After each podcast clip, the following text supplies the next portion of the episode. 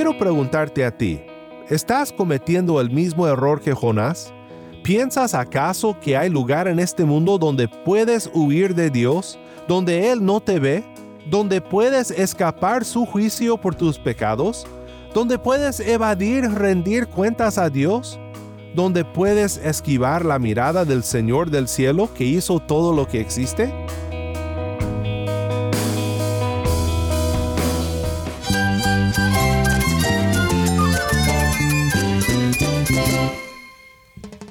Es mi todo. Cristo es el Rey del universo, es quien guía nuestras vidas. Él es grande y amoroso. Él es real. Solamente Jesucristo es nuestro Señor y Salvador.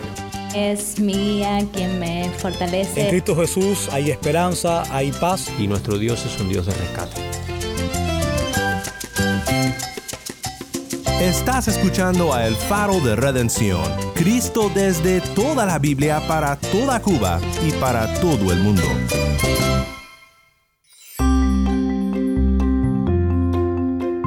Hola, mi nombre es Daniel Warren, gracias por acompañarme aquí en El Faro. Hoy comenzamos una nueva serie titulada Coram Deo. Coram Deo es una manera de pensar sobre la presencia de Dios en nuestras vidas y cómo nosotros vivimos toda la vida en su presencia. Cuando mantenemos esta perspectiva, cambia absolutamente todo. Para pensar sobre Coram Deo y sobre Cristo juntos hoy, iremos a Jonás capítulo 1, donde el intento de Jonás de huir de la presencia de Dios nos enseña cosas muy importantes sobre este tema. Si tienes una Biblia, busca Jonás 1 y quédate conmigo.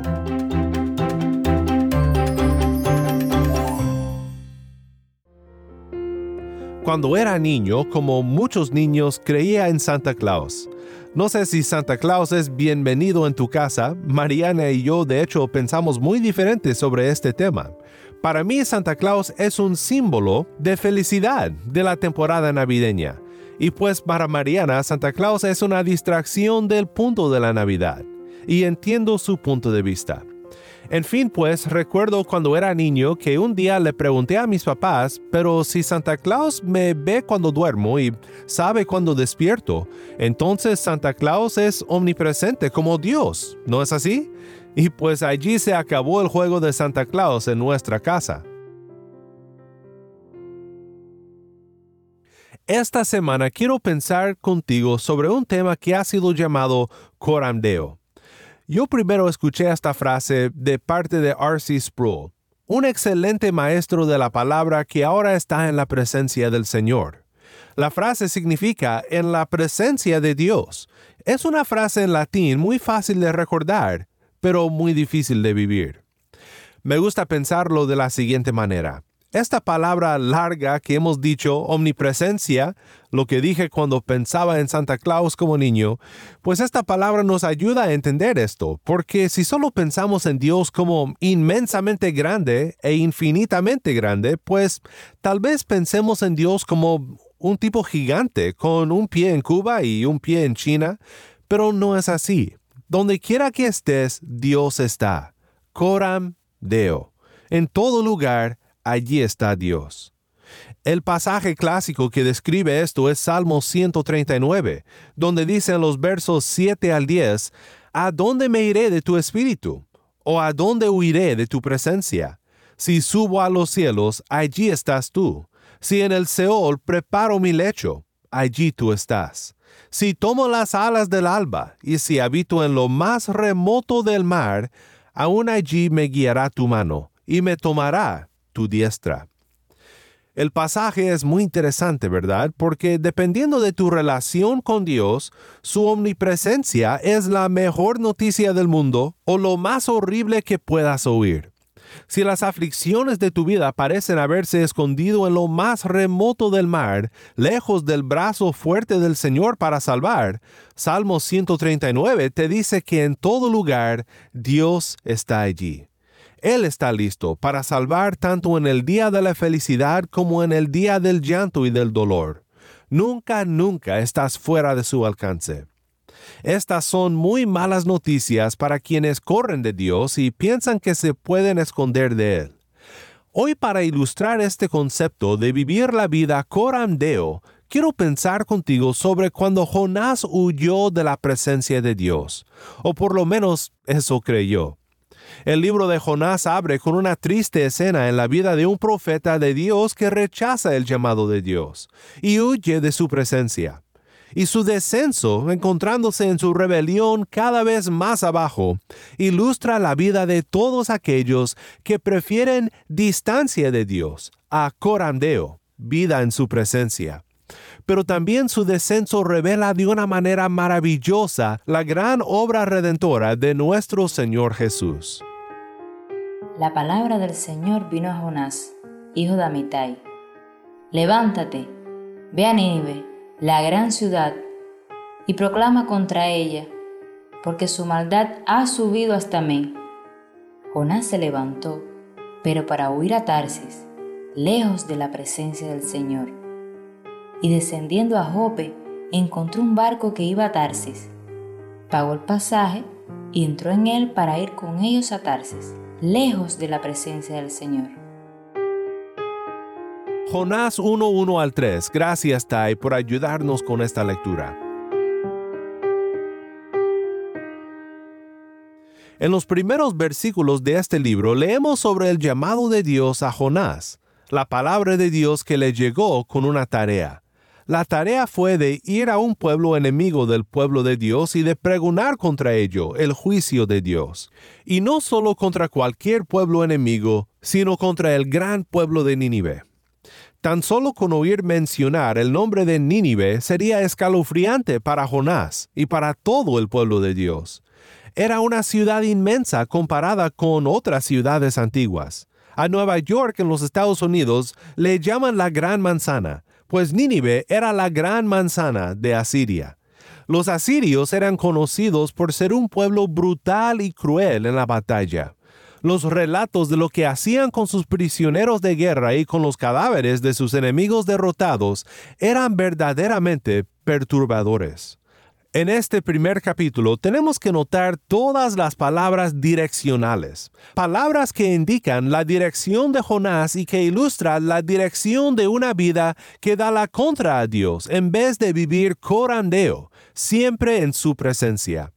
Dios dice, levántate, ve a Nínive. Jonás sí se levanta, pero no para obedecer, sino para rebelarse contra Dios.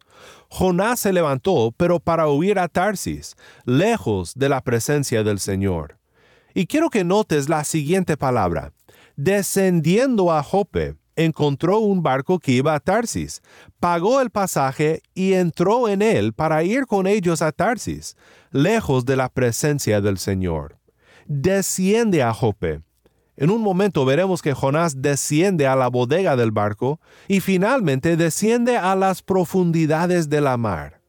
Este descenso ilustra algo muy importante de la condición humana, pero antes de pensar más en eso, escuchemos la siguiente escena en esta historia. Pero el Señor desató sobre el mar un fuerte viento y hubo una tempestad tan grande en el mar que el barco estuvo a punto de romperse. Los marineros tuvieron miedo y cada uno clamaba a su Dios y arrojaron al mar la carga que estaba en el barco para aligerarlo. Pero Jonás había bajado a la bodega del barco, se había acostado y dormía profundamente. El capitán se le acercó y le dijo, ¿Cómo es que estás durmiendo?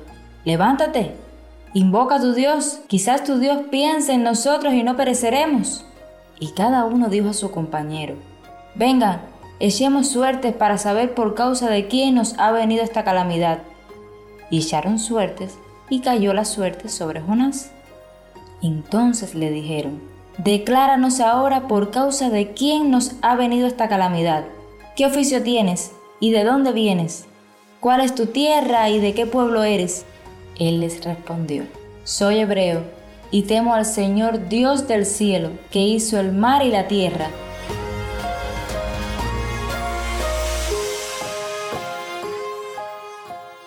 ¿Notaste cómo al comenzar la historia repetidamente escuchamos las palabras lejos de la presencia del Señor?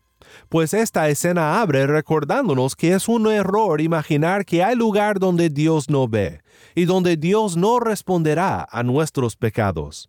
Jonás se dirige a Jope, que queda en la dirección opuesta de Nínive y muy lejos de Israel. Pero Jonás no se puede huir de Dios porque, como él bien sabe, Dios no solo es el Dios de Israel, sino el Dios de toda la tierra.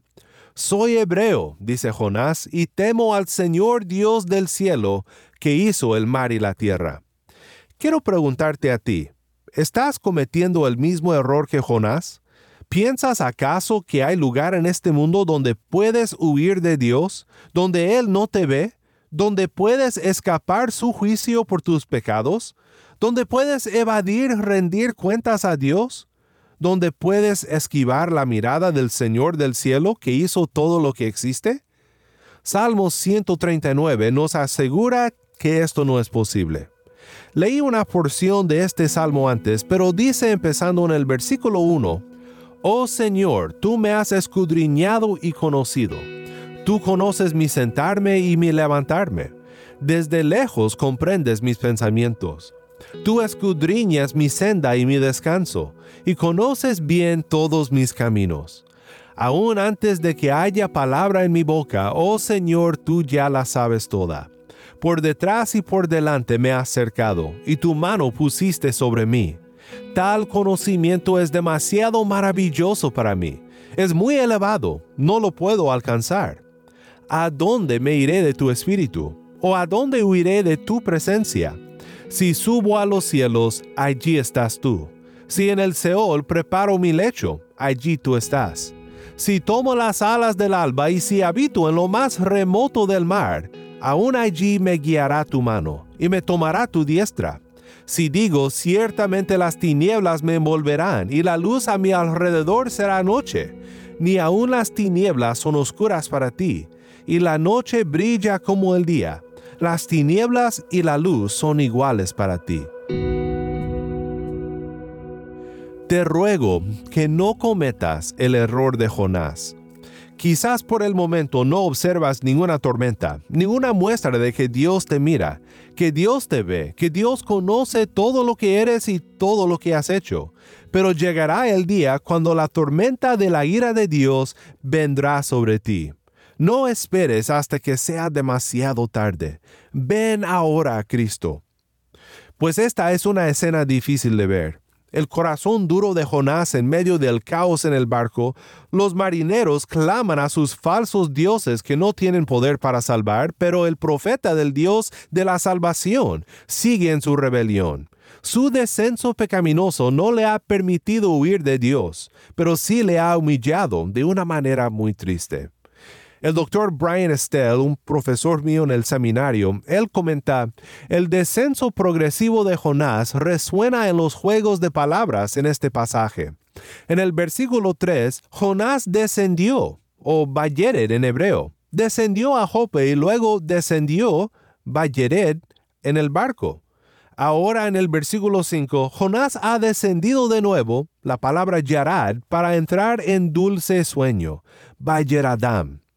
Qué tremendo contraste entre el profeta dormido a gusto abajo y la escena de pandemonio que existe arriba. Estel continúa con un gran contraste hecho entre la actitud de Jonás en la tormenta y la de Jesús, dormido en la tormenta en el mar de Galilea.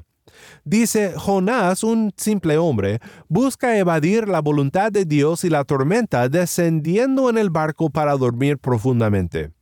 Jesús, más que un simple hombre, duerme durante la tormenta porque ha aceptado completamente la voluntad de su Padre Celestial. Por un lado, Jonás huye de los deberes de su oficio profético. Por el otro lado, Jesús está en control total de cumplir los deberes de su oficio y redarguye no solo a los discípulos por su falta de fe, sino también redarguye a las olas, resultando en una influencia pacificadora sobre las olas virulentas. Esa comparación revela un contraste, el gran golfo entre el Creador Redentor y la criatura sabias palabras y profundas observaciones sobre cómo vemos a Cristo aún en la rebelión de Jonás, un profeta que ignora el corandeo de la vida. Escuchemos ahora el resto de esta historia tan triste porque el descenso de Jonás aún no ha terminado. Los hombres se atemorizaron en gran manera y le dijeron, ¿qué es esto que has hecho?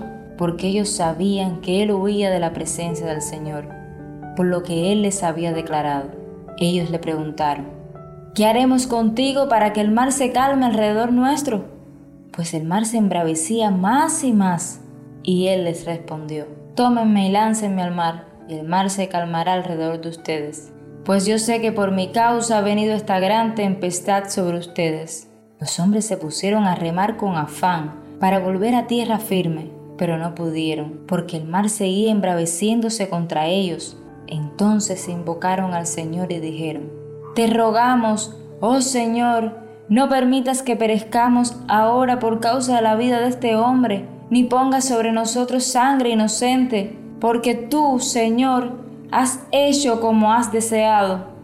Tomaron pues a Jonás y lo lanzaron al mar, y el mar cesó en su furia. Y aquellos hombres temieron en gran manera al Señor, ofrecieron un sacrificio al Señor y le hicieron votos. Y el Señor dispuso un gran pez que se tragara a Jonás, y Jonás estuvo en el vientre del pez tres días y tres noches. Muchísimo está pasando en esta última escena de la historia. La declaración de Jonás, el temor a Dios de los marineros, probablemente no temor y arrepentimiento, pero no tenemos tiempo para entrar en eso. Y el gran pez que tragó a Jonás, ¿lo habrá tragado vivo o muerto? Esta última pregunta sí merece un comentario, porque Jesús nos dice que Jonás apunta hacia él llama a esto la señal de Jonás. Y la señal de Jonás tenía todo que ver con la muerte y la resurrección del Señor Jesucristo. Pero decir que Jonás murió en el pez, aunque es posible, no es la interpretación más fácil. Si Dios puede ordenar a un animal marino a que trague al profeta mientras que desciende a lo profundo del mar, puede preservar vivo al profeta en la panza del pez, donde de hecho Jonás llega a orar en arrepentimiento a Dios. Lo más importante es cómo Jonás representa a Cristo, de una manera imperfecta, pero hermosa en esta historia. Estel, quien ya hemos citado, nos comparte los comentarios de Jacques Ellul, que dice lo siguiente. En este punto Jonás toma el rol del chivo expiatorio, y el sacrificio que hace salva el mar se calma. Los salva humanamente y materialmente. Ellos no serán ahogados por culpa de él. Lo que cuenta en esta historia es en realidad la precisa expresión de una historia infinitamente más vasta y una historia que nos concierne directamente. Lo que Jonás no pudo hacer, pero que su actitud pronuncia, fue hecho por Cristo Jesús. Él es quien acepta condenación total es solo por el sacrificio de Jesucristo que el sacrificio de Jonás es de provecho salvadora. Es solo porque Cristo Jesús ha aceptado maldición que la aceptación de Jonás tiene algo que decirles tanto a los marineros como a nosotros. Esto es simplemente maravilloso, mi hermano. El descenso de nuestro pecado no nos lleva lejos del juicio de Dios y por eso nos lleva más abajo de lo que jamás pensamos llegar sin la más mínima posibilidad de regresar por nuestros propios esfuerzos. No podemos huir de corandeo, la presencia de Dios en todo lugar. Pero el Evangelio es la maravillosa noticia de que Cristo, nuestro amoroso Redentor, descendió, bajó. Cuando su Padre dijo, levántate y ve, dijo, yo iré y descendió del cielo para vivir en esta tierra en pleno corandeo, en la presencia de su Padre, dispuesto a cumplir su voluntad. Yo pregonaré contra el enemigo y contra los pecadores, y por el Espíritu convenceré al mundo de pecado. Y yo haré la solución. Yo tomaré este pecado sobre mis hombros, y moriré en el lugar de pecadores. Lánzame al mar de tu ira al mar de tu justicia, y calmaré este mar por siempre, para todo aquel que por la fe viene a mí.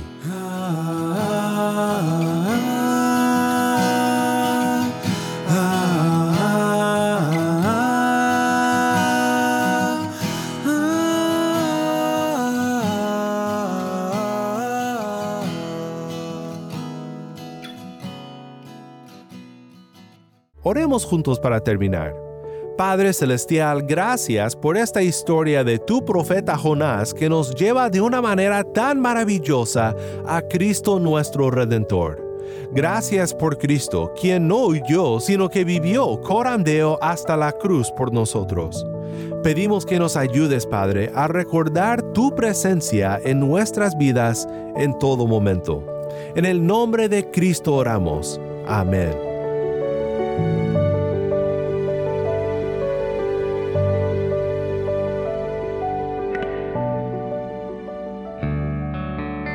Si estás en sintonía fuera de Cuba y deseas seguir escuchando contenido cubano como este, ora por nosotros y considera unirte con nosotros financieramente para seguir proveyendo este espacio para la voz del pueblo de Dios en Cuba. Para más información sobre el faro y sobre cómo puedes ayudar, visita nuestra página web elfaroderedencion.org. Nuevamente nuestra página web elfaroderedencion.org. ¿Tienes una historia que contarnos sobre cómo el faro de redención está impactando tu vida? Mándanos un correo electrónico a ministerio arroba elfaroderedencion.org ministerio arroba elfaroderedencion.org o si te es más fácil, puedes enviarnos un mensaje en WhatsApp. Nuestro número es 1-786-373-4880. Nuevamente nuestro número de WhatsApp 1-786-373-4880. Y no olvides buscar el perfil del Faro de Redención en Facebook, Instagram y Twitter donde encontrarás diariamente más recursos para animarte en tu fe.